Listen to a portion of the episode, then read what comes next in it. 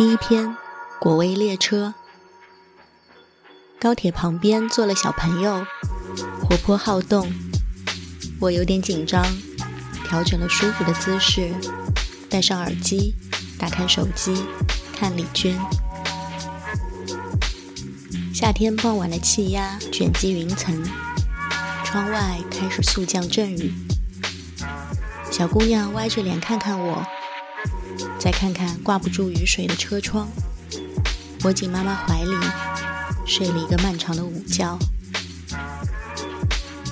临近到站，被妈妈叫醒，带着迷糊，自己抱着瓶子喝果味牛奶。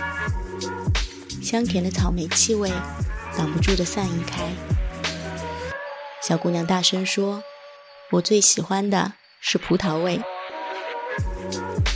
原本应该接近天黑的时间，带着梅雨季节的不确定性，阳光突然重新出现，穿透云层，是果味的光线，随着列车抵达站点。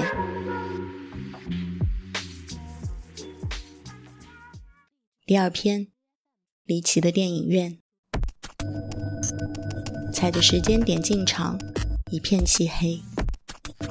连环境光和座位指示字母灯都没有，大家带着犹豫和被理所当然黑暗震慑的沉默，各自打开手机照明，零零散散，屏幕都是惊恐的亮光。谨慎地数着数，小心地坐到可能是别人的座位上，安静等待。五分钟之后，环境灯亮起。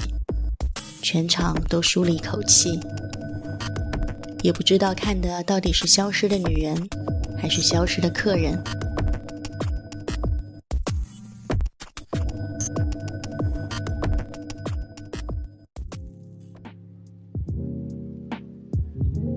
第三篇，犹豫给我上了一课。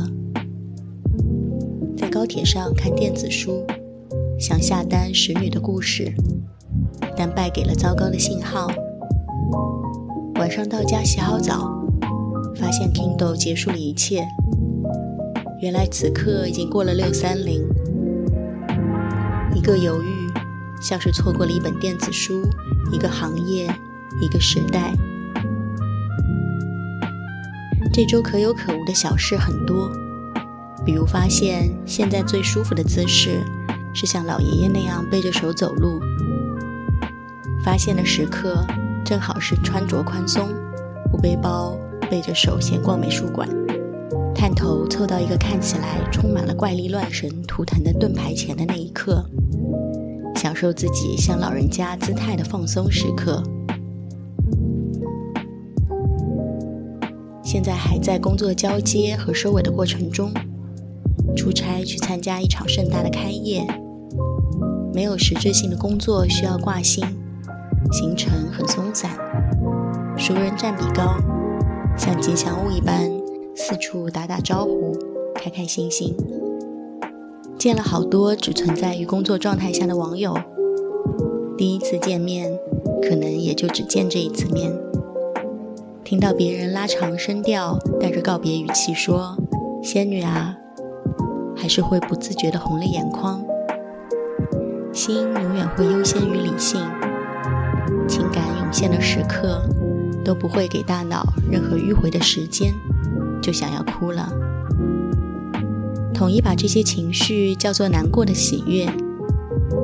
难过不再是负面的描述，是快乐又难得的体验。遇见的大多还是可爱又优秀的人，就算畅想起后续的休假，都不自觉地用节点来规划。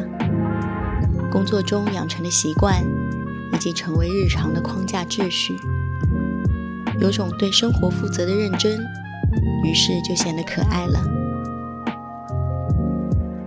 漫长的炎热才刚开了一个头，不知道比对上班的夏天，假期会更多的待在室内，还是挑战在工作日下午三点走进乐园？那就下一个五分钟融化时间。再见。